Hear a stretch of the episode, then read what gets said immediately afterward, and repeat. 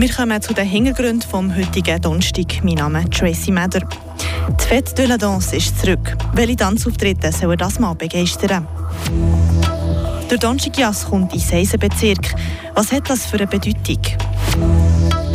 Und LSD wird auch zum Therapieren gebraucht, das auch hier in Freiburg. Für was wird es eingesetzt? Das hören wir in ein paar Minuten. Die Region im Blick.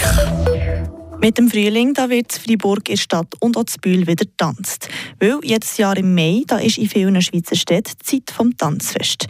Und das Tanzfest, also Fête de la Danse, das ist eben auch in diesen beiden Freiburger Städten wieder da. Dazu der Beitrag von Miriam Garda. Jedes Jahr findet im Mai das Tanzfest statt. Ein Festival, das in der ganzen Schweiz stattfindet und rund um das Tanzen geht. In Fribourg werden fünf Tage lang verschiedene Shows, Workshops und Partys angeboten.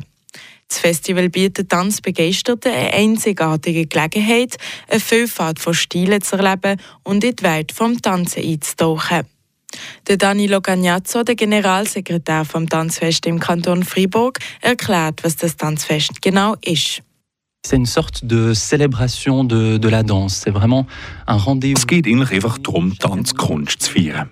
Es ist ein jährliches Treffen, um den Tanz in all seiner Gattungen in der ganzen Schweiz zu betonen und zu versuchen, das Publikum mit allen Formen vom Tanz zu fesseln. Sei das in Form von Kursen, wo man das Tanzen lernen kann, Aufführungen, die man angucken kann, oder festliche Abende, um sich zu amüsieren und einfach frei zu tanzen. Ou des soirées festives pour s'amuser et, et danser librement. Ziel hinter dem Tanzfest sind vielfältig, aber eins ist klar, durch das Tanzfest soll das Tanzen sichtbarer und zugänglicher für alle Interessierten werden.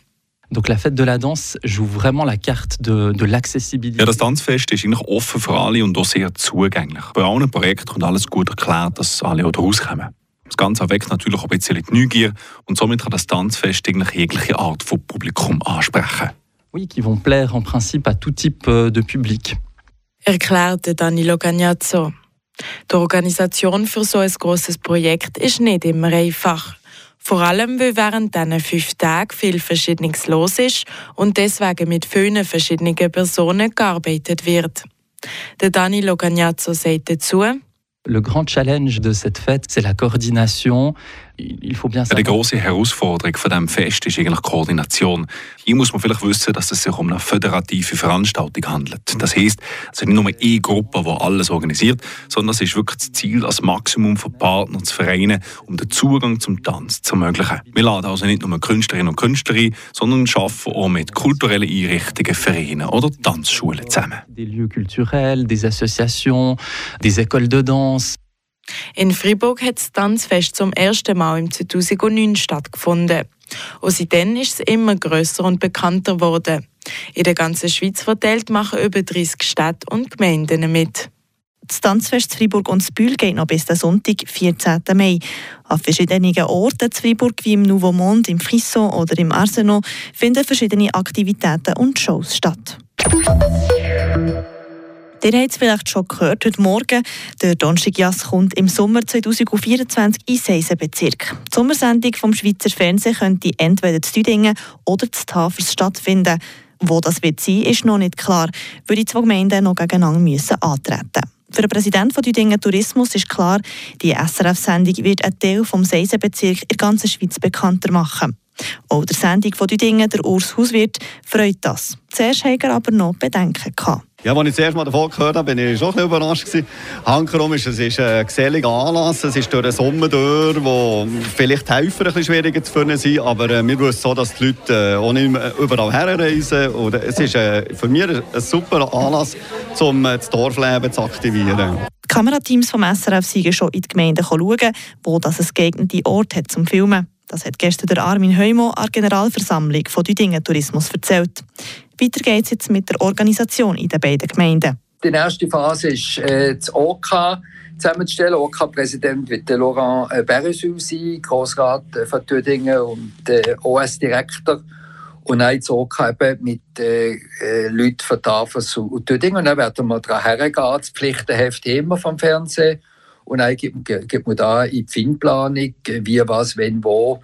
Auch der Sendung von Tafers, der Markus Mauron, freut es.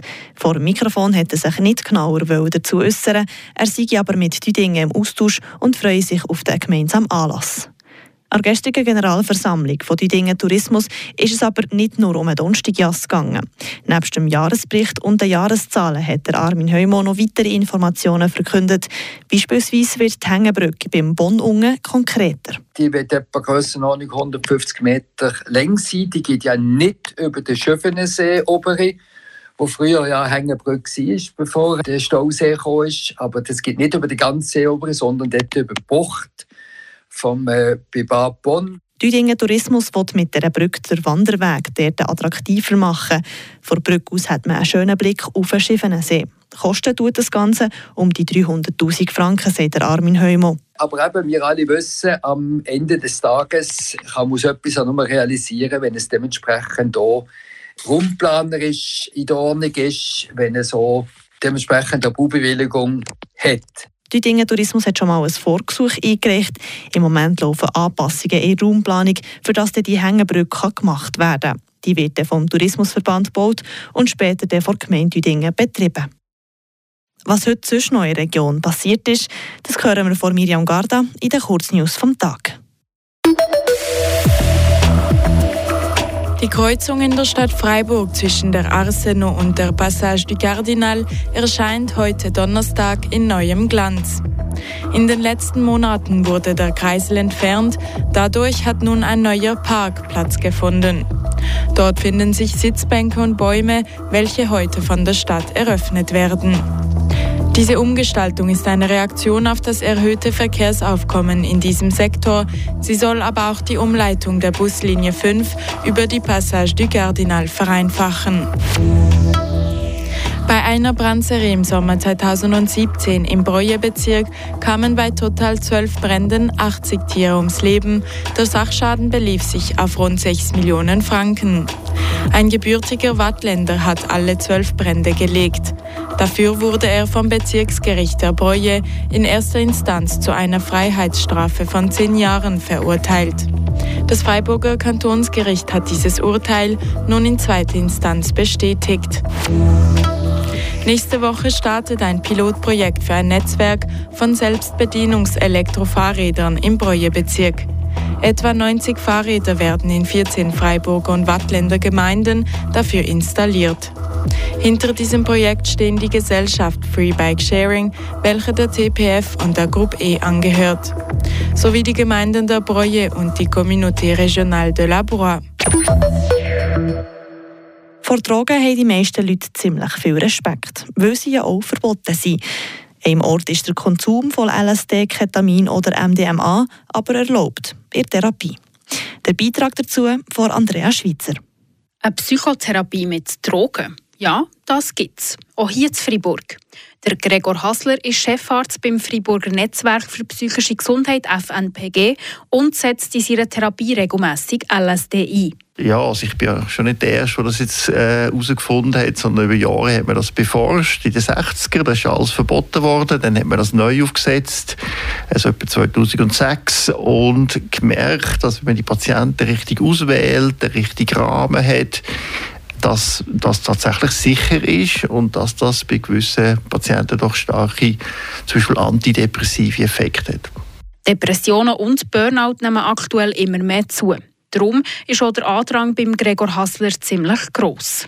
Ja, weil es nicht so viele Therapeuten gibt, äh, haben wir einen wahnsinnigen, also jeden Tag melden sich Leute, äh, zum Teil von Freiburg, aber natürlich vor allem auch von Zürich oder von der ganzen Schweiz. Das ist ja nicht äh, von Basel, von überall. Ganz so einfach einen Therapieplatz zu bekommen, ist es aber nicht. Die Therapie muss bewilligt werden durch das Bundesamt für Gesundheit. Das gibt mal Abklärungssitzungen. Man muss alle Unterlagen lesen. Man muss ja therapieresistent sein, also auf alle anderen Therapien nicht ansprechen. Und auch sonst, ob sich die Person eignet und auch ob die Chemie stimmt. Das ist wie ein Bergtour. Da muss man schon irgendwie so viele Stunden zusammen, das muss ein bisschen harmonieren. Sagt der Gregor Hasler. Neben LSD braucht der Psychotherapeut aber auch MDMA, Ketamin oder Psilocybin. Die antidepressive Wirkung zeigt sich aber nicht bei allen Patientinnen und Patienten.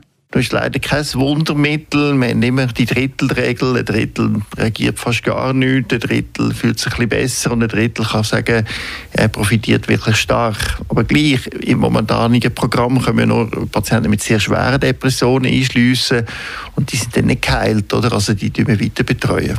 Der Aufbau der Therapie ist nämlich wichtig, dass den Leuten auch geholfen werden kann. Der Beitrag von Andrea Schweitzer. Das ist das Wichtigste von heute aus der Region. Merci fürs Einschalten und einen schönen Abend. Mein Name ist Tracy Meder. Das bewegt heute Freiburg. Freiburg aus seiner Geschichte. Ging auf frapp.ch.